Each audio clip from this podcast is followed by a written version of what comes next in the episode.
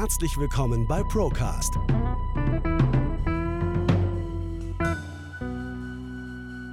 Der Podcast der ProLife GmbH.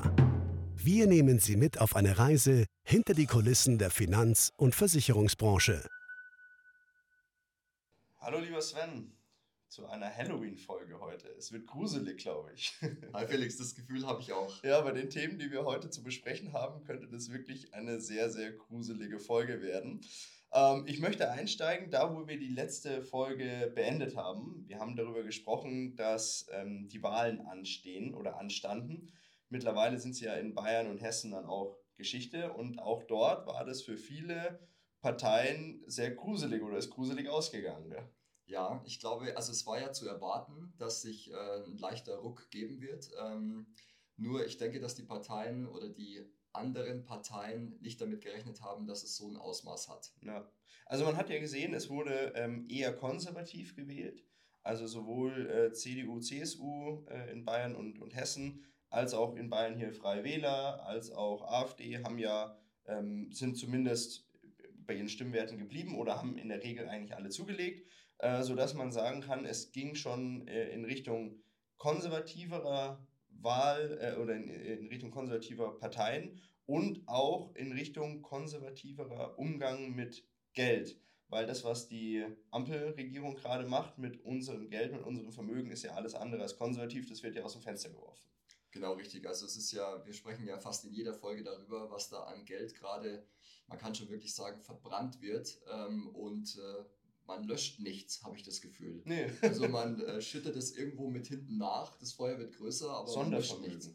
So, Sondervermögen. Sondervermögen. Sondereffekte ja. und Sondervermögen. Ja, also deswegen, wir wollen noch mal ein bisschen drüber sprechen, Sven. Also ähm, wir wollen jetzt hier gar nicht politisch werden oder so, sondern wir wollen es mal von, einem, von der anderen Seite aus betrachten. Wir wollen einfach mal gucken, was haben denn diese Wahlen dieser beiden Bundesländer, Bayern und Hessen, was haben die jetzt denn für eine Auswirkung auf unseren Geldbeutel? Und ich denke schon, dass das ein ganz klares Zeichen ist für die Ampelregierung, hey, passt mal auf, mit unseren Steuergeldern könnt ihr nicht so umgehen. Das ist meine Meinung. Gut, man darf eins nicht vergessen, die Wahlplakate haben natürlich schon dafür gesorgt, dass man sich anders orientiert, sagen wir mal so, weil da geht es, wie du schon gerade gesagt hast, wirklich immer ums Geld. Hm. Das hat angefangen bei GEZ, das geht über die Energie- und Heizkosten ähm, und solche Themen. Die Frage ist natürlich am Ende, wird es auch so umgesetzt oder kann es auch so umgesetzt werden? Auf der anderen Seite, sage ich auch ganz ehrlich, ähm, es ist teilweise leicht gefallen, ein Kreuz zu setzen, weil am Ende des Tages willst du ja gut leben mhm. und aktuell ist es so, dass einfach kaum noch was übrig bleibt. Also jeder sechste Bundesbürger hat Angst um sein Einkommen, seine mhm. Lebenshaltungskosten etc. Mhm. Und da kann ich natürlich schon verstehen, dass man ja, dass man sich umschaut nach Alternativen. Ja, naja, klar. Und äh, das Thema ist ja auch, wenn du dann nachhakst, wie wollen die Parteien mit dem Geld der Bürger umgehen, dann ist ja auch ganz klar, die in der Ampelregierung befindlichen Parteien, ähm, der, äh, ich weiß gar nicht, wer das gesagt hat von der SPD, ich glaube sogar der Herr Lauterbach selbst will die Schuldenbremse jetzt doch nochmal lockern, um weitere Gelder freimachen zu können für weitere Projekte, die er hier vorhat. Also es sollen immer mehr Schulden ähm, gemacht werden. Es soll immer mehr Sonderetat, Sonderhaushalt geschaffen werden. Der ja, sind wir mal ganz ehrlich, wo kommt denn das Geld her? Also entweder das wird einfach gedruckt und selbst wenn es gedruckt wird, der Gegenwert dahinter, das sind unsere Steuerzahlungen, die Abgaben, die wir leisten müssen.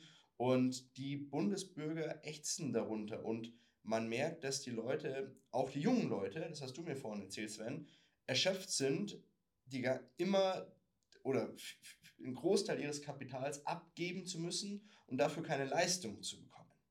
Gut, das hast du ja auch in den, in den Wählerstimmen gesehen, dass tatsächlich die Jungen auch anders gewählt haben, als sich die Parteien das wahrscheinlich gedacht haben. Mhm. Konservativer. Also sehr konservativer. Und da liegt auch zum Beispiel eine Grüne fast gleich auf mit einer AfD Wahnsinn, bei den unter 30-Jährigen. Hätte man ja so nicht gedacht, weil ähm, die, die, die, die Altersgruppe, die angesprochen wird von den konservativen Parteien, ist natürlich auch ein bisschen älter. Ähm, für junge Leute ist da häufig wenig dabei. Aber das hat ja dann wahrscheinlich auch mit einer intrinsischen Motivation zu tun. Und du hast mir gerade gesagt, Sven, die Generation Z, ähm, die ist sehr darauf bedacht, Sicherheit zu haben. Und zur Sicherheit gehört auch Geld und gehört Planbarkeit. Genau, also wenn du mal eine Generation zurückgehst, die haben ja fast alles bekommen. Mhm. Also du kannst dich äh, daran erinnern, es hat ja fast jeder, mit dem du zu tun hattest, erstmal gesagt, nach der Schule, nach dem Studium gehe ich erstmal ein Jahr nach Australien. Mhm. Oder ich lasse mich erstmal, ähm, ja, ich lasse erstmal auf mich wirken, was ja, ich tun genau, will. Ja, ja. Und jetzt ist es so, die jetzige Generation, also die Generation Z, ist ja mit allen möglichen Krisen konfrontiert. Mhm. Also das heißt, ähm, noch nie hat eine Generation so viele Krisen auf einmal erlebt. Wir mhm. haben den Nahostkonflikt, wir haben Russland-Ukraine, wir haben die Klimakrise, wir haben die Inflation und so weiter. Mhm. Und jetzt verlieren die natürlich immer mehr für sich selber die Sicherheit, ja Moment mal, was mache ich denn hier? Mhm. Dann wird ihnen dauernd suggeriert, später im Alter hast du ja gar nichts, weil die Rente ist ja auch nicht, also sie ist sicher, aber nicht sicher, was du da was, bekommst. Was kommt da raus? Ja, genau. Klar. Deswegen sind die natürlich sehr bedacht darauf, das, was sie sich wünschen und vorstellen, mit Geld zu bezahlen. Mhm. Also brauchen die auch die Sicherheit Geld. Spannend.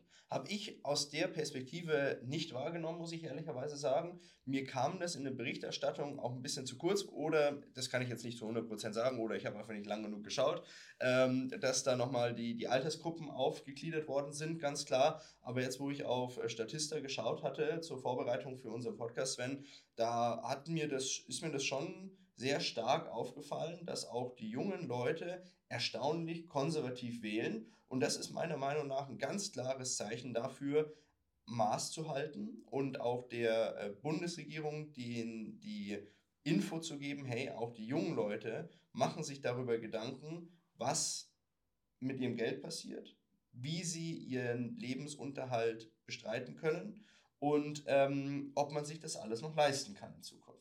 Auf jeden Fall. Und es gibt ja auch aus der Statistik herauslesbar ähm, die Tatsache, dass die ältere Generation, also tatsächlich Ü60, mhm. ähm, unserem Herrn äh, Kaiser den, den Hintern gerettet haben. Hier in Bayern. Hier in Bayern. ja. ja, gut, da war es halt schon immer so. Die kennen noch die Zeiten, wo die, äh, wo die Schwarzen hier, die, also die schwarze Partei, ähm, die, äh, die Mehrheit hatten mit deutlich über 50 Prozent. Und äh, ich glaube, Söder hatte das nie mehr ähm, unter, seiner, unter seiner Führung. Ich glaube, der letzte, der das hatte, war der Herr Seehofer. Der hatte nochmal irgendwann über 50 Prozent eingeheimst. Ja, ich weiß, dass der, dass der Söder bei der letzten Wahl schon bangen musste, wenn ja, ich mich richtig zurückerinnere. Ja, ja, genau, da war es, glaube ich, das erste Mal irgendwie unter 50 Prozent absolute Mehrheit verloren. Naja, sei es so, wie gesagt, es ist kein Politik-Podcast, aber ähm, man kann daraus sehr, sehr viel ableiten, auch ähm, wie die Leute die Bundesregierung dazu auffordern, tatsächlich. Und das ist ja ein Auffordern, wenn es so eine man muss wirklich Schelle äh, dazu sagen, ähm, wenn man so eine Schelle bekommt als, als bestehende Regierungsparteien. Ähm, nichtsdestotrotz sieht man ja von Seiten der Ampelregierung jetzt nicht wirklich die Bemühungen, da irgendwas großartig zu ändern, weil die Schulden, die angehäuft werden, werden immer größer. Es wird jetzt schon wieder ein Sonderhaushalt zur Verfügung gestellt. Die äh, FDP ähm, rechtfertigt sich da damit, dass sie sagt, naja, wir haben so viel Schulden von der Vorgängerregierung übernommen und wir kriegen das irgendwie hin. Pustekuchen, die haben, sind genauso eingeknickt und haben ja dieses ganze Sondervermögen erstmal äh, ins Leben gerufen. Und was ich immer sehe, wir haben aktuelle Zahlen vorliegen, dass zwei Drittel der Deutschen der gesetzlichen Rente nicht trauen. So, das würde doch im Umkehrschluss bedeuten, dass man sich als Regierungspartei oder Regierungsparteien auf so ein Thema unbedingt stürzen muss und ja auch im Koalitionsprogramm, das drinsteht, dass sich um die gesetzliche Rente gekümmert werden muss, passiert ist noch nichts. Also alles, was du lesen kannst, ist, dass wir das Rentenniveau höchstwahrscheinlich senken werden. Mhm. Also die 48 Prozent, die werden wir wahrscheinlich nicht halten können. Und dann wird, also jetzt aktuell auch in diesem Monat, habe ich wieder verschiedenste Berichte gelesen, wo es über, den, über die Anhebung des Renteneintrittsalters geht. Ja. Und was ja auch interessant ist, diese, Aktienrente wurde doch diskutiert. Kannst du dich daran erinnern? Das war doch so das Steckenpferd vom Herrn Lindner und er wirkte total innovativ und nordisch kühl ähm, und wollte diese Aktienrente einführen mit äh, Schweden als Vorbild oder den skandinavischen Ländern. Jetzt wird das eingeführt, da sind 10 Milliarden Euro jetzt drin, das ist also, ähm, das sind tatsächlich Peanuts, das ist, das ist nichts. Ähm, es wird aber nicht dazu dienen, um die Rente an sich aufzubessern eines Einzelnen, sondern nur um das Rentenniveau unterstützen zu können oder das, das, das, das, beibehalten zu können, dass die Leute jetzt nicht unendlich lange arbeiten müssen. Aber es wird dir in deiner Tasche überhaupt nichts bringen. Dafür ist es nicht gedacht. Das wird komplett einmal umgekehrt. Erstens das und zweitens, ähm, wir kennen das ja, dass man sich ab und zu mal verrechnet. Also die 10 Milliarden haben dann Experten mal hochgerechnet, es müssen eigentlich 210 Milliarden sein. Mhm. Also man hat dann quasi 200 Milliarden kann passieren, verstehe ich, ähm, einfach mal vergessen. Und es kommen ja jedes Jahr 10 Milliarden hinzu, dauert ja nur 20 Jahre. Okay, na gut, dann. ähm, auf der anderen Seite ist es natürlich so, selbst damit das haben auch Experten ausgerechnet, du bräuchtest eine Rendite von 8% mhm. auf die 210 Milliarden, um das Rentenniveau halten zu können. Wahnsinn, ja. Also deswegen, die Bürger sind ja nicht blöd. Wir alle sind ja nicht blöd, auch wenn es manchmal anders dargestellt wird, dass wir manches nicht verstehen oder sonst irgendwas. Aber äh, wir Bürger verstehen ganz genau. Der Unterschied ist nur, dass man an der einen oder anderen Stelle manche Sachen nicht zu 100% ausdrücken kann. Was ist jetzt da los? Aber dieses Gefühl, dass irgendwas nicht passt, das hat jeder und das sieht man ja auch in dieser repräsentativen Umfrage. Zwei Drittel der Deutschen trauen der gesetzlichen Rente tatsächlich nicht. Ich kann, dir, ich kann dir was Tolles sagen und zwar, was ich gelesen habe, auch in Bezugnahme auf das Thema Rente. Es ist so, dass immer mehr Rentner jetzt quasi aufstocken mit ähm, Sozialleistungen. Mhm. Also das heißt, die schaffen das nicht mehr. Wir haben 10% mehr Rentner, die quasi dadurch aufstocken als wir letztes Jahr noch hatten. Mhm. Und die Jahre davor war das auch schon ein Anstieg. Mhm. Gleichzeitig haben wir 1,1 Millionen Rentner, die über 67 hinaus arbeiten. Mhm.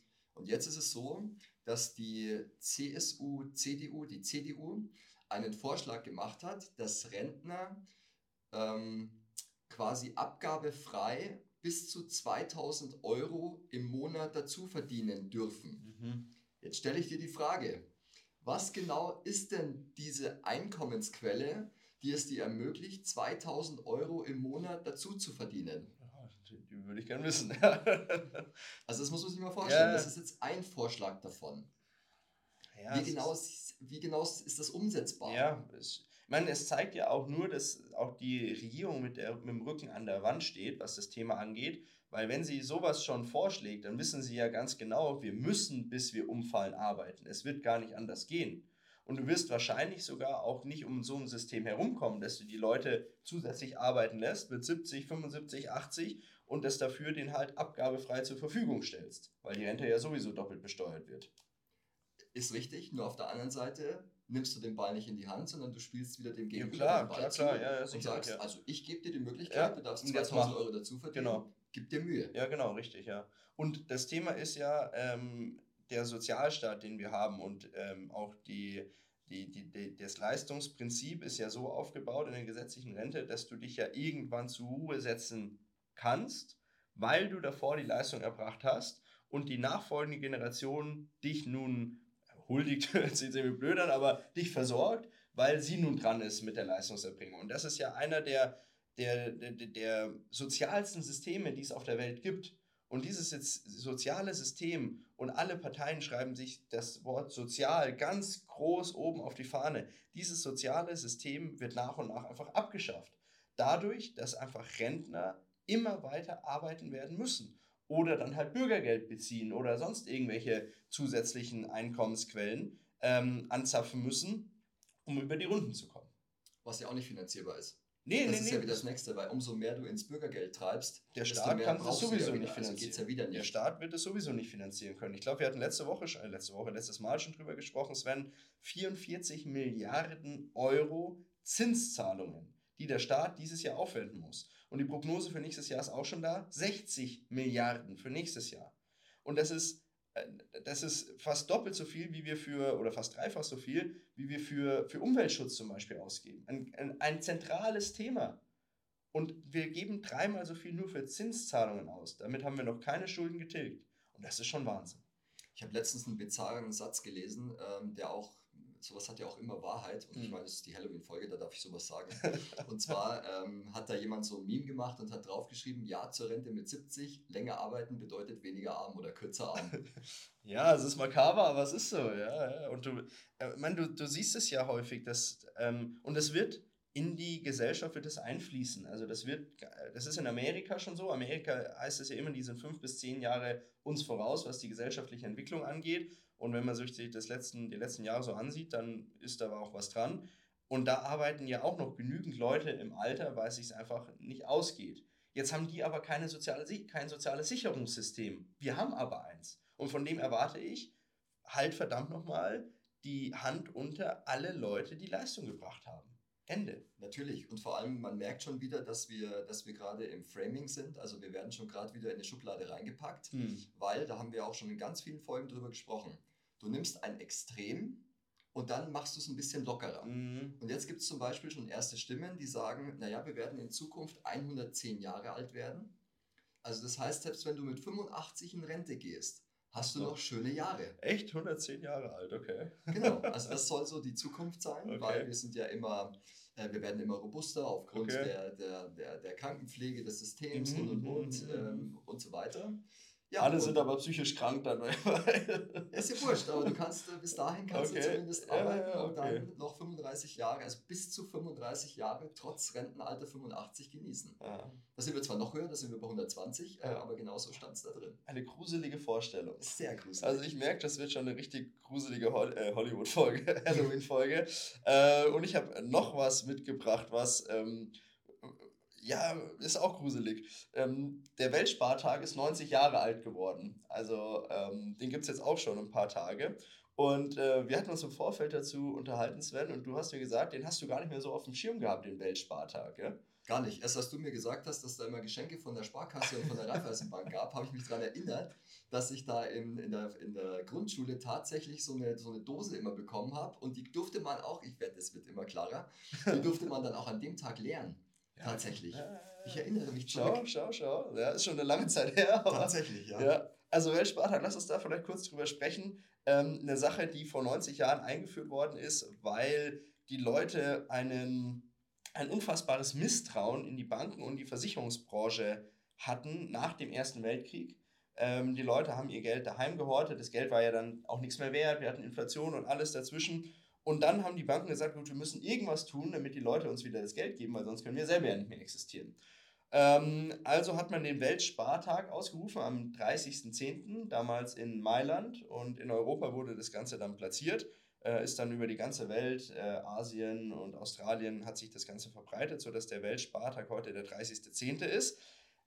Und es ist immer noch so, es ist immer noch so, dass an dem Weltspartag Sparkassen und Raiffeisenbanken in die Schulen gehen dürfen und über ihre tollen Produkte erzählen dürfen. Was hältst du davon, Sven? Naja, also ich glaube, das habe ich auch schon oft genug kundgetan, was ich da genau davon halte. Äh, ich kann dir noch was anderes sagen, und zwar, dass durch diese, durch diese Einführung dieses Weltspartages es tatsächlich Stand heute so ist, dass die Leute immer noch Vertrauen in das ganze System haben. Mhm. Und wir, ich habe die Zahl erst äh, gestern bekommen, jetzt wieder aktuell 7,5 Billionen Euro Sparvermögen haben. Mhm. Ist gestiegen wieder, oder? Ist äh, gestiegen, ja. Also wir hatten mal irgendwann 8, aber das und dann jetzt sind wir wieder bei 7,5. Genau, in letzter Zeit ist es rückgängig gewesen. Genau. Jetzt haben wir wieder einen Anstieg, ich ja. glaube, um äh, knapp über 90 Milliarden Euro okay. an Sparvermögen. Mhm. Und jetzt sind wir beim Weltspartag. Mhm. Viele dieser Leute oder viele der Menschen tragen das einfach in die Banken. Also ja. das ist der Großteil der 7,5 Billionen Tagesgeld und ähm, quasi Festgeld. Ja. Ja, es gibt jetzt wieder Zinsen. Jetzt gibt es richtig Zinsen. ähm, ja, also ich, ich finde das persönlich überhaupt nicht gut, weil du gibst den Banken oder den Versicherungen so einen Vertrauensvorschuss, dadurch, dass du denen zu Kindern lässt und denen mit Geschenken ja eigentlich nur lockst. So, ich meine, den Kindern ist es doch in der Schule vollkommen Banane, ob die Bank einen guten Job macht oder nicht, was sie für Produkte hat. Die, bei dem bleibt nur im Kopf, ah, Bank, toll, habe ich äh, Spardose geschenkt bekommen oder Rucksack oder Süßigkeiten, ist eine gute Sache. So, aber das verzehrt den Markt ungemein und ähm, ich würde lieber vorschlagen, die müssten, dürften eine Folge unseres Podcasts anhören. Ich glaube, damit wäre ihnen mehr geholfen. Geh mal in die Erwachsenenwelt. Wenn du heute jemanden in einer Geschäftsbeziehung etwas schenken würdest, was dann passiert? Dann würde sofort, wie, wie, nennt man das? Das ganze Thema Compliance würde dann sofort durchschlagen. Du müsstest das wahrscheinlich sofort offenlegen, dass du was geschenkt bekommen hast und dann natürlich auch versteuern. Ja, auf jeden Fall. Ja. Ähm, wir reden ja auch immer darüber, Sven, dass Deutschland wirtschaftlich jetzt so ein bisschen mit dem Rücken zur Wand steht. Und äh, selbst ähm, der Herr Habeck jetzt eingesehen hat, dass das Wirtschaftswachstum nach unten korrigiert werden muss weil wir seine Prognose nun doch nicht schaffen. Nichtsdestotrotz habe ich gestern einen sehr interessanten Artikel gelesen. Und zwar ist Deutschland wieder die drittgrößte Volkswirtschaft geworden. Also nach USA und China hat Deutschland nun also Japan wieder überholt und ist nun die drittgrößte Volkswirtschaft der Welt wieder. Und das passt für mich nicht ganz so ins Bild, oder?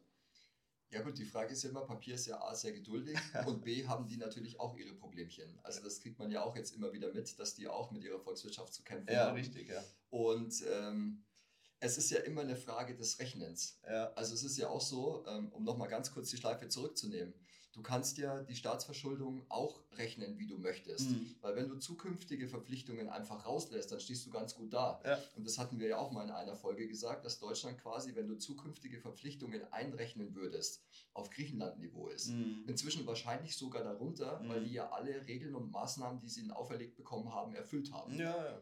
Also von daher, und jetzt wieder zurück, ich kann mir natürlich gut vorstellen, dass das auf dem Papier darstellbar ist. Ja, genau so, Sven. Es ist ja, ähm, äh, es liegt an verschiedenen Effekten, deswegen gut, dass du es angesprochen hast. Es liegt auch einmal daran, dass der Yen in Japan unfassbar schwach ist. Äh, der Euro ist auch schwach, aber im Verhältnis dazu ist er noch ein bisschen stärker. Also man kann wirklich sagen, das ist ein Kampf zwischen den Einäugigen und, und den Blinden, äh, der da gerade geführt wird.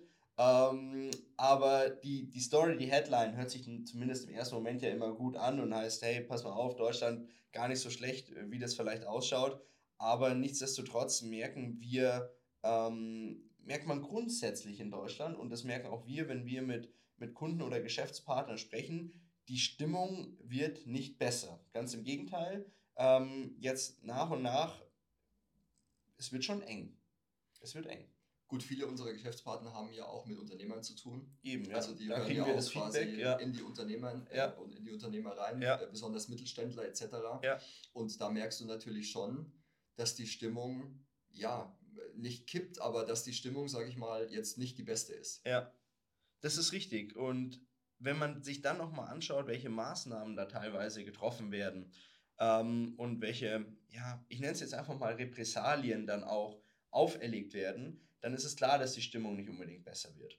Ähm, wir können jetzt, jetzt darfst du entscheiden, in welche Richtung wir gehen, Sven. Ähm, wir haben zwei Themen, die ich unbedingt noch ansprechen möchte.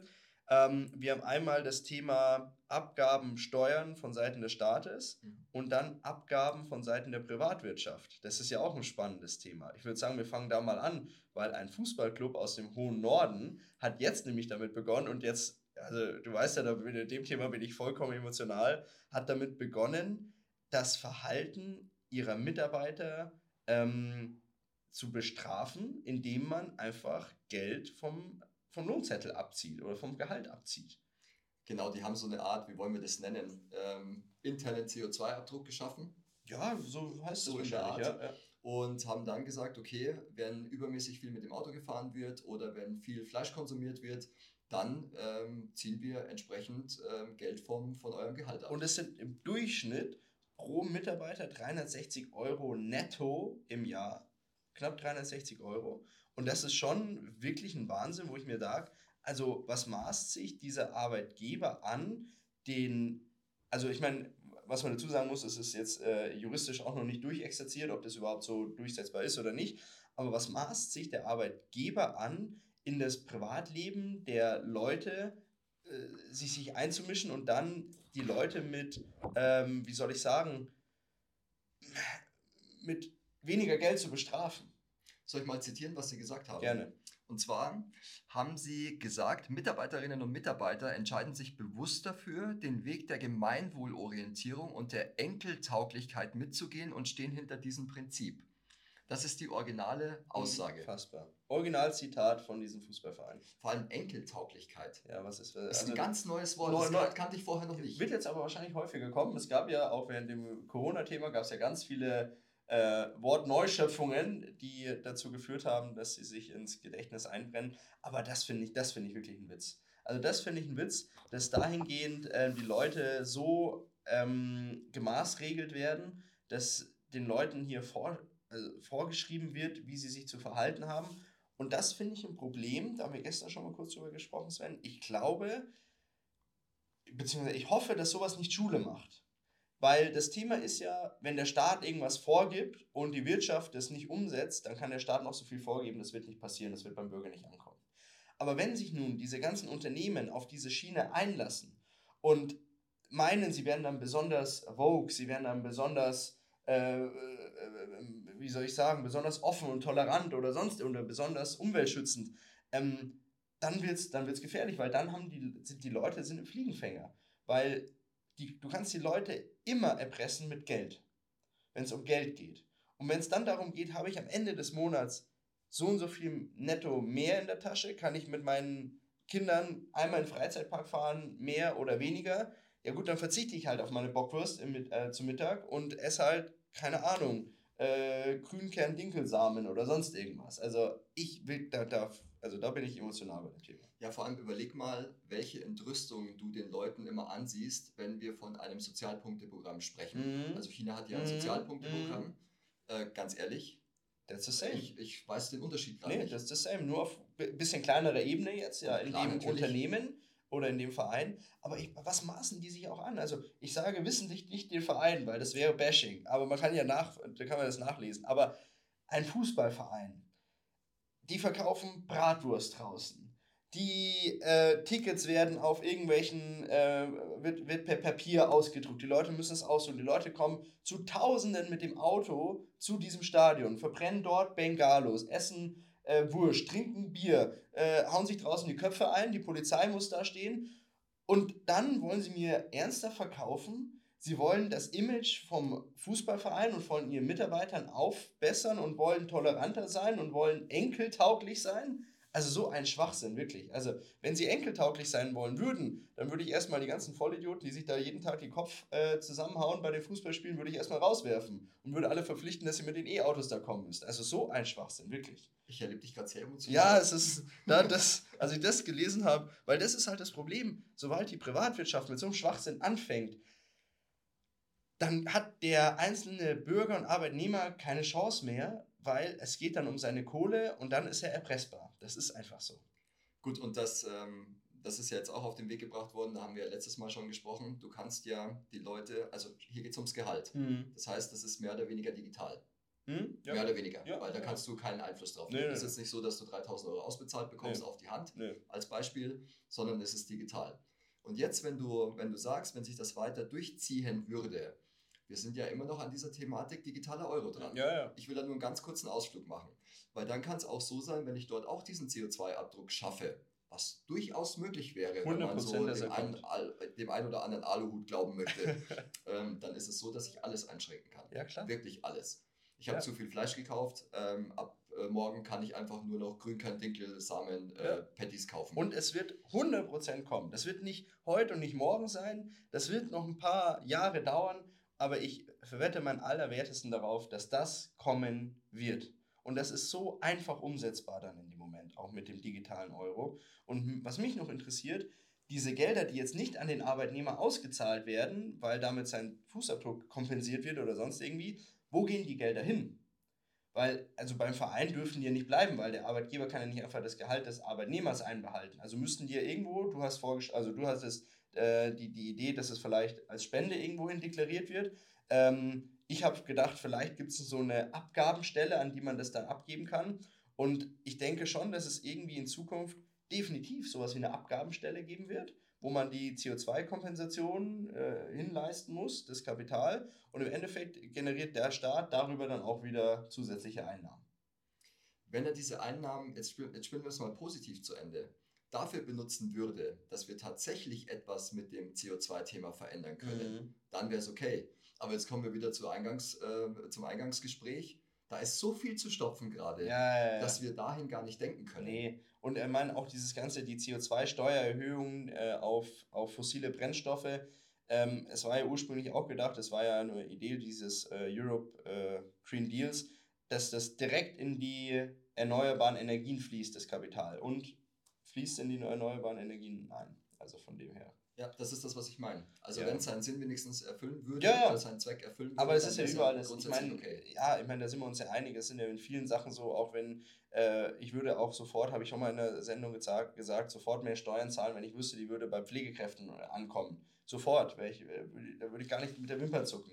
Aber ich weiß, dass jeder Prozentpunkt Steuererhöhung eben nicht bei diesen Leuten landet, die es eigentlich verdient hätten. Und damit ähm, bin ich, äh, sehe ich eine Steuererhöhung sehr, sehr negativ entgegen. Ähm, aber apropos Steuererhöhung, wir haben ja auch noch ein Thema äh, Grundsteuer. Wurde ja auch, äh, beziehungsweise die Berechnungsmethoden durften angepasst werden. Und ich weiß noch, im Vorfeld hieß es, ja, ja, nicht so viel Aufregung, die können ja auch nach unten angepasst werden. Weißt du, wie viele Gemeinden ähm, die Grundsteuer nach unten angepasst haben, äh, prozentual? Also ich glaube, es ist eine Null davor, oder? Nee, es sind 16 Prozent. Ah, okay. 16 Prozent, aber 84 Prozent haben sie nach oben angepasst. Also für 84 Prozent der Häuslebesitzer, und ich meine, jedes Haus, das irgendwo steht, gehört irgendjemandem, für die wird es teurer. Und im Endeffekt wird es dann auch, wenn es nicht mir selbst gehört, für die Mieter teurer. Also auch da wieder ähm, zusätzliche Belastung. Na klar. Ähm, vor allem, ich habe da, da habe ich wirklich was Spannendes dazu. Und das ist wieder so, das ist wieder so ein Artikel, da wo ich sage, der ist für mich der absolute Wahnsinn. Jetzt Okay. haben wir ja, die, die EZB hat ja jetzt mal eine Bremse gezogen. Also die hat Mhm. ja gesagt, wir erhöhen die Zinsen jetzt nicht weiter. Mhm. Wir sind aber auf dem Stand, wo sie quasi schon jetzt die Zinsen erhöht haben. Genau. Jetzt hast du ja gesagt, die, die Immobilienbesitzer haben ja damit zu kämpfen, dass sie quasi äh, diese Grundsteueranhebung haben. Also das musst du ja bezahlen, das Mhm. kommt ja nochmal zusätzlich in die Tasche. Jetzt ist es so, dass quasi durch diese Zinserhöhung natürlich auch die, ähm, die Immobilienkredite nach oben gegangen Mhm. sind.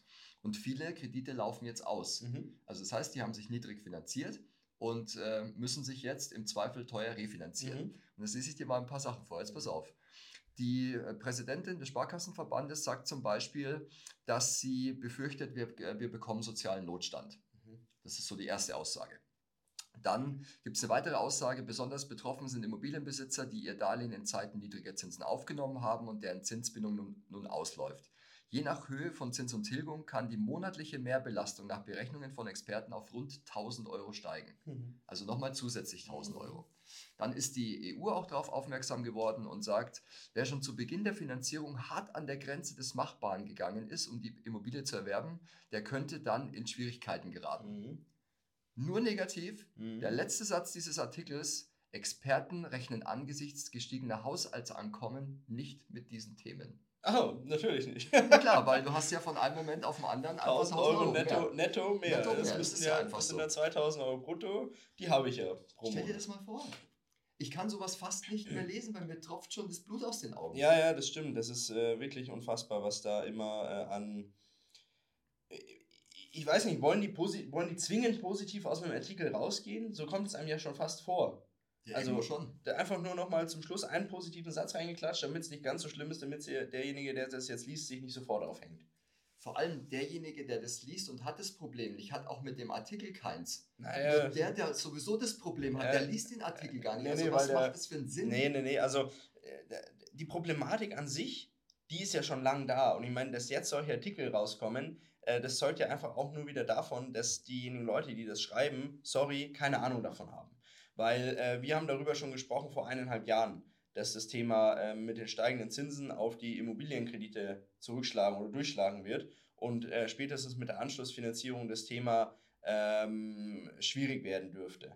Ich denke, wir werden das, also ich glaube persönlich nicht, dass die Leute alle aus ihren Häusern ausziehen müssen, sondern ich denke, es wird so sein wie in Amerika, dass die Häuser halt irgendwann alle den Banken gehören und die Leute dann alle zur Miete in diesen, Wohn äh, in diesen Häusern wohnen. Äh, Und die Banken haben natürlich die Immobilien dann als, als Sicherheit ähm, und haben schöne Mieteinnahmen. Die Mieten steigen immer noch und ähm, haben eine tolle Rendite. Und die Leute, die haben irgendwann mal ihr Eigenheim, ihr Traumhaus gebaut. Das gehört halt dann nicht mehr denen, aber sie können immer noch drin wohnen. Vor allem, du weißt, ich bin ein Fan von Zahlen. Ich habe Ja. ja. mal Zahlen mitgebracht. Und zwar ähm, hat, ähm, hat man verglichen einen Kauf im Jahr 2015 Mhm. zu einem Kauf heute. Alles gleiche Haus. Mhm. Also quasi hättest du es damals gekauft, hättest einen damaligen Kaufpreis gehabt von 400.000. Mhm. Durch die gestiegenen ähm, Kaufpreise und so weiter sind wir jetzt bei 652.000 Mhm. Euro. Die Nebenkosten sind ungefähr um 30.000 Euro angestiegen, von 48 auf 78. Mhm. Du brauchst also, um einen Kredit zu bekommen, 110.000 Euro mehr. Mhm. Also beziehungsweise Eigenkapital, das sind 50.000 ungefähr mehr, als du damals gebraucht hast. 50.000 Eigenkapital brauchst du Mehr, damit du den Kredit überhaupt Mhm. bekommst. Jetzt hast du eine Kredithöhe gehabt im Jahr 2015 Mhm. von 380.000. Mhm. Im Jahr 2023 brauchst du 620.000. Mhm. Du hast damals finanziert zu 2, jetzt zu 4,5. Die allergleiche Immobilie kostet nicht mehr 574 gesamt, sondern 1,228 Millionen Euro. Wahnsinn. Das allergleiche Haus. Mhm. Und ich klar, äh, wir wissen ja alle, warum diese Zinsanstiege da sind, um die Inflation entsprechend einzudämmen. Nur du merkst halt jetzt gerade extrem, dass diese, dass die, diese Zinsvergaben und dieses ganze Thema, es funktioniert nicht mehr an Kredite, mhm. äh, an, an Unternehmen, mhm. es funktioniert nicht mehr bei Immobilienkrediten, auch mhm. dort bricht der Markt ein. Also erleben wir gerade, wenn wir jetzt nicht schnell irgendwo einen Wendeeffekt bekommen, boah, vielleicht doch noch ein böses Erwachen, was das Thema anbelangt. Ja, das, das kann durchaus sein. Und auf der anderen Seite haben die Banken halt aktuell keinen Stress, Immobil äh, Kredite vergeben zu müssen, denn die parken das Geld einfach bei der EZB, kriegen dafür ihre 4%, geben an die Kunden halt nur 2% weiter, klassische Sparkassengeschäfte oder sowas zum Beispiel, und haben kein und machen immer noch viel, viel bessere Margen, wie sie noch vor ein paar Jahren gemacht haben bei der Nullzins, in der Nullzinsphase. Das heißt, von den Banken kommt der Impuls jetzt erstmal nicht dass sie die Kredite günstiger vergeben werden, weil die haben keinen Stress, die verdienen aktuell gutes Geld. Wenn, dann muss dieser Impuls schon von einer höheren Instanz, das wäre dann die EZB, kommen, die Zinsen wieder zu senken. Ähm, das ist ja immer so eine Sache, Experten meinen, ja, keine Ahnung, äh, Ex Experten meinen, ja, dass es äh, jetzt äh, im neuen Jahr der Fall sein könnte, dass die Leute, äh, dass die Leute, dass die EZB tatsächlich ähm, die, die Zinsen wieder anheben könnte, äh, senken könnte. Ähm, aber wissen tun wir es nicht. So, und ob sie das jetzt wirklich machen oder nicht, hängt von vielen verschiedenen Parametern ab. Und auf der anderen Seite denke ich, dass wir auch noch eine zweite Inflationswelle bekommen werden. Und die würde dann im Zweifel dazu führen, dass die Zinsen eben nicht so schnell gesenkt werden. Das ist jetzt die eine Seite. Jetzt drehe ich es mal um, jetzt nehmen wir mal die andere Seite. Und zwar haben die Banken natürlich Angst, in Zombie-Unternehmen zu investieren. Ja, ja, klar. Also da ist ja. nämlich auch das Thema. Deswegen halten sie gerade Kredite zurück, weil sie gar nicht wissen, wie dieses Unternehmen in einem halben, dreiviertel Jahr, Jahr überhaupt noch dasteht. Ja, klar. Also das ist das eine. Und dann haben wir natürlich auch die Privatwirtschaft. Dort ist es ja auch so, durch die Inflationsthematik, durch die höheren Abgaben und so weiter, hast du ja auch weniger monatlich äh, zur Verfügung. Mhm. Also auch dort ist es ja wieder so. Auch dort werden sie zögerlich sein, weil sie. Kann der sich das überhaupt leisten? Weil du weißt ja gar nicht, wie, lang, wie lange kann er sich leisten? Kann er sich zu Ende leisten? Ja, ja, ja, klar. Und da musst du halt. Ähm, da, das Thema ist, bei einer Immobilienfinanzierung hast du als Bank vielleicht noch die Immobilie als im Hintergrund als Sicherheit. Bei einer Firma ist es dann noch schon mal deutlich schwerer, weil die Maschine, die du da finanzierst, mit der kannst du im Zweifel nichts anfangen und keine andere Firma ähm, am Markt kann die in irgendeiner Form dann äh, brauchen und du kann, kriegst sie dann nicht mehr weg. Aber äh, nichtsdestotrotz gehen wir nochmal auf dieses Thema äh, Inflation vielleicht auch ein. Ähm, ich, ich persönlich glaube, dass wir schon noch eine zweite Inflationswelle auch sehen werden. Ähm, ich begründe das damit, dass es viele Faktoren aktuell gibt, die meiner Meinung nach zu steigenden Preisen führen werden. Ich meine, das ist einmal der Nahostkonflikt, das ist das Thema, ich weiß nicht, ob du es mitbekommen hast, der Panama-Kanal ist auch nicht so befahrbar, wie er eigentlich befahrbar sein sollte, weil äh, irgendein Süßwasserstausee, der da für Wasserzufuhr sorgen soll, aktuell ziemlich wenig Wasser hat. Ähm, das heißt, die Nahrungsmittelpreise werden auch wieder steigen. Ähm, die ganzen Steuer- und Abgabenerhöhungen vom Staat, äh, die werden auch durchschlagen. Und jetzt darfst du eine Sache nicht vergessen, aktuell sind die geringen Inflationszahlen ja nur Basiseffekte. Wir kommen von einem sehr hohen Niveau. Dieses sehr hohe Niveau ist jetzt nicht mehr vorhanden und wir haben trotzdem noch eine Inflation von 4%. Wenn wir jetzt aber mal in den März und in den April nächsten Jahres schauen, dann wird ja da auch wieder die Inflation auf die Vorjahresdaten gerechnet. Und der Sprit war zum Beispiel im März und April 2023 relativ günstig. Das heißt, ich kann mir schon vorstellen, dass im Frühjahr nächsten Jahres die Inflation wieder nach oben gehen wird. Also mit Sicherheit, vor allem wir kommen ja jetzt auch, jetzt gibt es ja noch so die letzten warmen Tage, mhm. wir kommen ja jetzt auch dann wieder in den Energieverbrauch rein. Ja, und das ist, das ist auch ein Punkt, den habe ich mir aufgeschrieben, Sven, wollte mit dir sprechen. Ich habe, da habe ich ein bisschen ein komisches Gefühl, weil darüber gar nicht gesprochen wird. Kommen wir über den Winter. Ich meine, weißt du noch, was es letztes Jahr für einen Aufruhr gab? Deswegen, jeden Tag kommen wir über den Winter, zieh zwei Pullis an, kriegen wir das hin. Und damals war ich so, naja, wenn so viel drüber gesprochen wird, dann kommen wir locker durch. Aber jetzt wird nicht drüber gesprochen. Und immer wenn nicht drüber gesprochen wird, denke ich mir, hm, sollte man sich vielleicht doch Gedanken machen. Also du findest, wenn du ganz, ganz tief eintauchst, findest du so zwei, drei Artikel immer mal wieder, wo mhm. dann drin steht, es ist nicht, also Stand heute ist noch nicht gewährleistet, ob Bayern, also speziell Bayern, mhm. ähm, komplett durch den Winter kommt und und und. Mhm. Du hast recht, es wird aber nicht mehr vorne angehängt. Mhm. Also damals war es ja so, wir werden alle erfrieren. Ja, also war klar. safe. Ja. und jetzt ist es nicht mehr so, das stimmt ja, tatsächlich. Das stimmt, ja, Das ist spannend, also das war, wollte ich nur kurz anbringen, weil ich eher immer sage, wenn irgendein Dorf durch die, äh, irgendeine Sau durchs Dorf getrieben wird und vorne rangehängt wird, dann kann man sich eigentlich relativ sicher sein, dass da äh, nicht viel passieren wird. ähm, dass das Thema schon ausgeschlachtet worden ist. Und wenn man nichts hört, dann sollte man immer die Ohren spitzen. Vielleicht wollen sich auch keine Fehlpolitik irgendwie ähm, vorsetzen lassen, weil es ganz einfach heißt, okay, ähm, durch eure neuen Maßnahmen, wie sollen denn dann die zukünftigen Winter alle aussehen? Kriegen wir diese Energie überhaupt? Ja, gut, klar. Und die, die Ampelregierung hatte jetzt aktuell auch nicht unbedingt die besten Umfragewerte. Also ich glaube, mehr als 50 Prozent der Deutschen würden sich Neuwahlen wünschen. Mhm. Äh, auch eine Situation, die wir seit Jahrzehnten nicht mehr hatten. Ich kann mich damals noch an das Thema erinnern, wo Schröder seine Misstrauens Misstrauensvotum da hatte, 2005, und es ja dann auch Neuwahlen gibt. Aber ähm, ja, diese, diese Gattung an Politiker gibt es ja nicht mehr, die dann wirklich dafür einstehen würde. Das sind ja dann wirklich alles nur Berufspolitiker, die ja ihre Pfründe sichern wollen. Das heißt, die werden wahrscheinlich durchziehen. Also solange nichts anderes passiert, werden die hundertprozentig durchziehen. Ja, ja. Und das ist, macht, macht mich so ein bisschen traurig. Passt zur Halloween-Folge. Helm auf und durch. Helm Oder Maske auf und Maske durch, um bei Halloween zu bleiben. Ja, ja, ist spannend. Sven, was hast du noch mitgebracht? Du hast noch viele Themen, ja?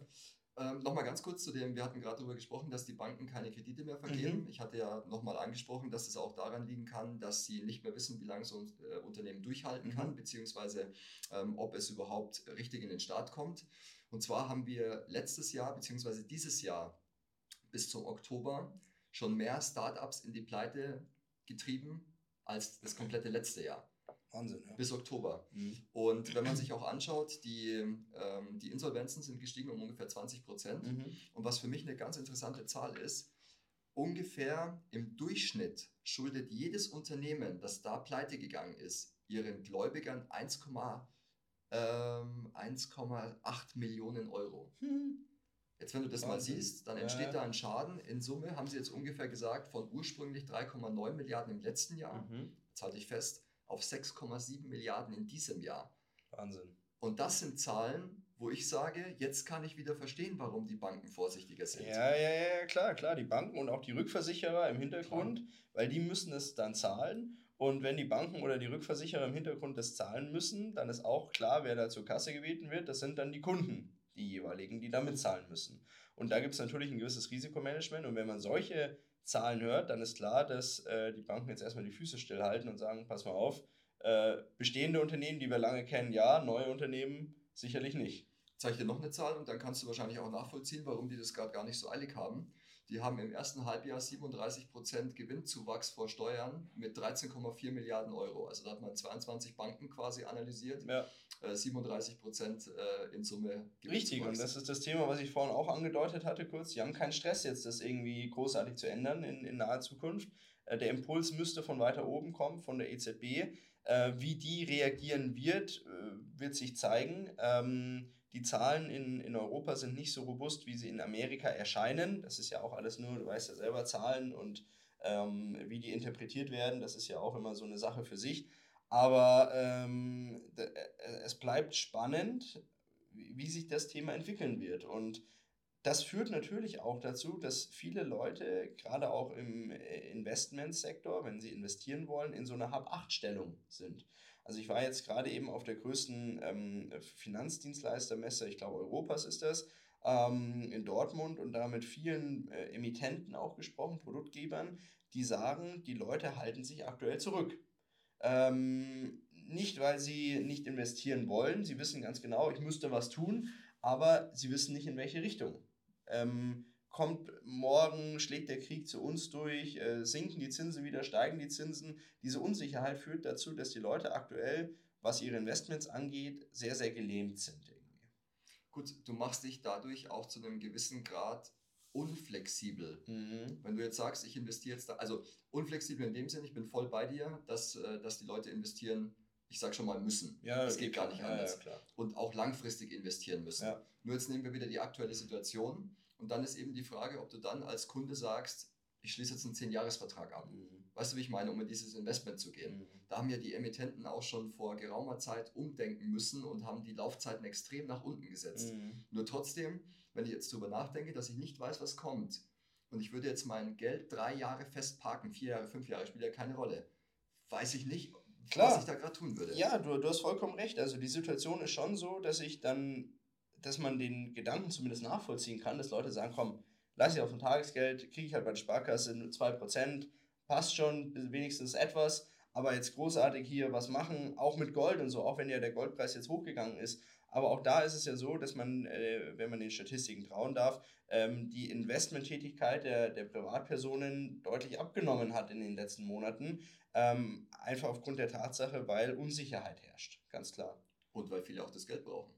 Ja, ja, ja, natürlich, klar, weil das Geld nicht mehr zum Investieren genutzt werden kann. Nichtsdestotrotz ist trotzdem noch genug Geld in Deutschland zum Investieren da. Aber da ist gerade, ähm, es ist gerade schon so, dass die Leute, ich meine, wir merken es auch, die Leute lösen ihre, ihre äh, Lebens- und Rentenversicherungen auf und la lassen das Geld dann häufig einfach auf dem Konto. Wo früher noch die meisten Leute gesagt haben, nee, bloß nicht, weil dann komme ich ja vom Regen in die Traufe, sagen sie, naja, Lebensversicherung, Rentenversicherung, das ganze Zeug, das lohnt sich nicht mehr, das löse ich mal auf aber dann lasse ich es erstmal auf dem Bankkonto. Da ist es besser aufgehoben wie in der Lebensversicherung. Vor allem, wir haben letztes Jahr, 2022, haben wir Rekordauszahlungen gehabt von den Lebensversicherern. Es wurde an die noch Kunden, nie so viel ausbezahlt an ah, die Kunden. Okay, okay, okay. Ähm, es wurden jeden Tag in etwa 250 Millionen Euro an Lebens- und Rentenversicherungskunden ausbezahlt. Oh, okay. Das ist, wie gesagt, die höchste Summe, ja, die wir ist, je hatten. Das ist Wahnsinn. Ja, ich kann noch mal eine Zahl, irgendwie 200 Millionen am Tag, das kannte ich mal, aber das ist jetzt dann doch noch mal über 20 Prozent höher.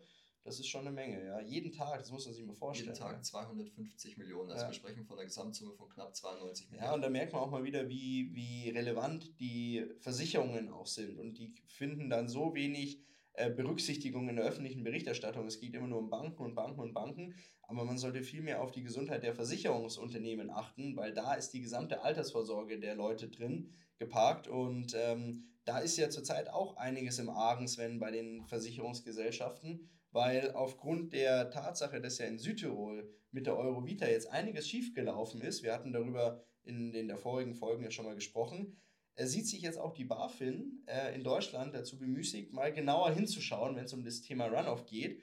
Und da ist jetzt gerade so ein Kuddelmuddel da irgendwie. Gell? Genau, aufgrund der Eurovita war es ja so, dass sich der Investor, also Sinven in dem, ähm, in dem Falle, ja, ich sage jetzt mal, gewährt hat oder etwas ähm, lange ja. gebraucht hat, um Gelder bereitzustellen, ja. um diese Eurovita zu retten. Der, der Konzern oder diese, diese Struktur Sinven will ja auch noch den Zürich-Bestand kaufen. Mhm. Und jetzt hat die BaFin eben gesagt, ja, wir wissen gar nicht, ob wir dem zustimmen können, mhm. weil das einfach viel zu lange gedauert hat, äh, bis, bis Sinven sich bereit erklärt hat, die Eurovita zu, zu stützen. Und jetzt ist es so, dann hat Sinven einfach gesagt, naja, dann äh, können wir uns gut vorstellen, so einen Stress wollen wir überhaupt nicht haben, dass wir einfach jetzt unseren kompletten Versicherungsbestand wieder veräußern. Und sagen das auch tatsächlich so aufgrund der Problematik mit den europäischen Behörden. Wahnsinn, also wenn es so weit ist, dass der, das Run-Off-Unternehmen in den Run-Off geht, dann weiß man, wie es um die Versicherungsbranche in Deutschland bestellt ist, zumindest was den Vermögensaufbau angeht. Ähm, was mir da immer zu kurz kommt, ist der Kunde, der in keinem Wort erwähnt wird der nicht irgendwie Berücksichtigung findet, sondern es, wird, es geht nur darum, äh, zwischen den Konzernen selbst, zwischen den Behörden, zwischen den Investoren, aber der Kunde an sich, um den es ja geht und der das Geld im besten Wissen und Gewissen und mit höchstem Vertrauen zur Verfügung gestellt hat, um den geht es leider immer zuletzt. Und wir sprechen hier von Millionen von Kunden. Ah, also ja, wenn, die, wenn tatsächlich der Bestand von der Zurich dazukommen würde, ja. dann sprechen wir von über 4 Millionen äh, Kundenverträgen, die dann quasi dort liegen. Volumen müsste um die 80 Milliarden sein, also Wahnsinn. also 80, 90 Milliarden Wahnsinn. irgendwo dazwischen. Das ist dann kein Pappenstiel mehr. Das ist äh, weit weg von dem Pappenstiel. Ja, das ist wirklich, das ist wirklich spannend. Sven, hast du noch gruselige Themen für uns, für unsere Halloween-Folge? Ich glaube, wir haben schon relativ wir viele schon gruselige viel Themen drinnen. Ja. Also, vielleicht, dass wir das, äh, du hattest vorhin noch angesprochen, dass du die, die Steuerabgaben aus zwei Positionen sehen möchtest, ja. in der Privatwirtschaft. Ja, das andere war dieses Thema der Grundsteuer, was wir auch schon angesprochen haben, dass das äh, angepasst worden ist. Man äh, munkelt ja jetzt auch, dass nochmal zusätzliche Abgaben auf Immobilien ähm, stattfinden können in Zukunft. Thema Lastenausgleich. Ähm, das ist ein Thema, wo ich sage, mm, persönliche Meinung von mir, es wird irgendwie, in irgendeiner Form wird es kommen. Ähm, aber ich kann dazu keine Meinungsbildung machen. Deswegen habe ich, ich habe da meine Meinung dazu, aber ich kann sie nicht nach außen tragen, weil ich nicht weiß, ob sie valide ist oder nicht. Aber was Fakt ist, zum 01.01.2024 wird das neue Lasten- und Ausgleichsgesetz auch in Kraft treten. Damit äh, oder ja, ist dann die Möglichkeit für die äh, Bundesregierung vorhanden, Immobilienvermögen aufgrund von sozialen Härten ähm, zu belasten. Und ich denke mal, um dann auch wieder auf den Anfang unseres Podcasts zurückzukommen, die Staats, der Staatshaushalt und diese immense Verschuldung werden über kurz oder lang dazu führen, dass mich Immobilienvermögen in irgendeiner Form belasten muss von Bürgern oder dass ich eine einmalige Abgabe auf die 7,5 Billionen Euro Geldversprechen tätigen muss. Ähm, das ist so. Es ist auch gar nicht so wild, wie das häufig in meinen Horrorszenarien dargestellt wird. Für mich persönlich, also natürlich ist es wild, wir verlieren alle Geld, aber wir verlieren ja alle prozentual gleich viel. Also uns geht es allen gleich viel schlechter. das ist das eine und ähm, vielleicht das noch als Thema, weil du gerade gesagt hast, Lastenausgleich, das weiß ja keiner, wie und in welchem Umfang ja. das tatsächlich kommt. Was wir aber gerade aktuell erleben, ist trotzdem ähm, Zwangseinnahmen äh, von oder Zwangsübernahmen von Stimmt. Immobilien. Ja, richtig, habe ich der äh, Ziemiak hat ja da schön vom Leder gelassen beim Herrn Lanz, habe ich gesehen. Genau, ja. richtig, dass, äh, dass es nicht anders geht. Es muss so sein. Wir ja. kommen mit den Kapazitäten nicht mehr klar. Also wir sind am Ende ja. und wir brauchen das neu. Und das hat zum Beispiel eine Region in München hat das jetzt auch gemacht. Mhm. Also Starnberg hat jetzt auch angefangen, entsprechend, ähm, ja, sie nennen es wirklich tatsächlich Beschlagnahmen. Ist ja auch eine der ärmsten Regionen Deutschlands. Starnberg, Starnberg geht es echt schlecht, ja.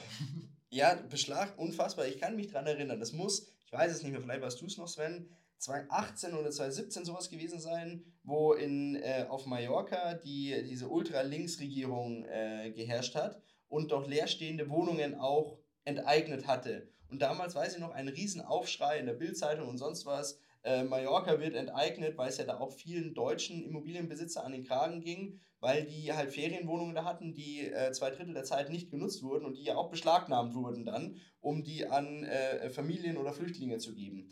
Äh, und damals ein riesen Tohuwabo. Ja, fünf Jahre später haben wir das gleiche bei uns und wir haben keine ultralinke Regierung, sondern eine, ja, sie bezeichnen sich selbst als äh, Mitte, aber ähm, ja, so viel dazu. Also aktuell ist es tatsächlich so, dass es auch um leerstehende Wohnungen geht. Ja, ja, klar. Also sie setzen jetzt keinen rein und nee, sagen... Nee, nee, das wäre ja noch schöner. Das wäre ja noch schöner. Aber es war ja in Mallorca selber. Also es ging um leerstehende mhm. Wohnungen, die halt, ähm, die in dem Moment nicht genutzt worden sind. Und ähm, ja, deswegen muss man immer einen gesunden Abstand haben, wenn man über andere Länder oder andere ähm, äh, Vorgehensweisen schimpft, weil es ist nicht gesagt, dass es nicht bei uns auch so kommen kann. Das ist das eine und du hast halt äh, in Form der Immobilie wirklich etwas, das stecke ich jetzt nicht in die Hosentasche und laufe davon. Ja, klar. Deswegen wissen die auch ganz genau, warum sie da dran gehen ja, können. Ja, klar, klar, klar. Ja, und wie gesagt, ich meine, wenn du allen das Gleiche nimmst, ist auch der Aufschrei weniger groß, weil ja jeder äh, gleich viel schlechter dasteht. Ja, jeder liegt in der Stadt. Also, ja, du weißt, was ich meine. Also es wär, es wär, der Aufschrei wäre viel, viel größer, wenn du denjenigen, die, keine Ahnung, äh, ähm, ein Haus haben, das vor 1920 gebaut worden ist, nichts auferlegst und die, die nach 1920 erbauten Häuser werden belastet. Das würde zum Aufschrei führen. So haben alle gleich viel ähm, zu tragen, sage ich jetzt mal, gleiche Last zu tragen und ähm, es wird vielleicht nicht ganz so groß, der Aufschrei. Okay, Sven, eine gruselige Folge geht zu Ende. Unsere Halloween-Folge. Danke dafür, es hat Spaß gemacht. Es waren viele spannende Themen. Ähm, ich weiß gar nicht, was uns im November erwartet, ehrlich gesagt. Also, es würde mich überraschen, wenn wir jetzt so sofort den Umschwung erleben würden. Ja. Aber ich hoffe, ich hoffe ja immer darauf und ich muss immer an deinen Opa denken, ja. dass wir normalerweise Stimmt, jetzt mit etwas dazu. Positivem ja, ja, ja. Wobei ähm, er hat sich nicht nochmal aufgeregt. Also ich weiß, wir haben ihn ja einmal gegrüßt, mit, mit was Positives rausgegangen. Okay, Vielleicht ist er. Ich habe ihn trotzdem immer so im Hinterkopf. Ja, stimmt, und, äh, ja. Ja, jetzt, äh, wir wünschen auf jeden Fall allen Leuten erstmal eine, eine schöne Halloween-Party, glaube ich. Für diejenigen, die heute Feiertag haben, heute einen schönen Feiertag. Für die, die morgen alle Heiligen Feiertag haben, da einen schönen Feiertag. Und ähm, das Wetter ist ja noch in Ordnung, man kann es genießen, also sollte man das auch tun. Also Masken auf, an die Türen klopfen und Süßes oder Saures schreiben. Bevor es der Staat irgendwann macht. In dem Sinne, Sven, danke für den Austausch. Bis zum nächsten Mal. Bis zum nächsten Mal. Ciao. Bis zur nächsten Folge Procast. Der Podcast der ProLife GmbH aus Ingolstadt.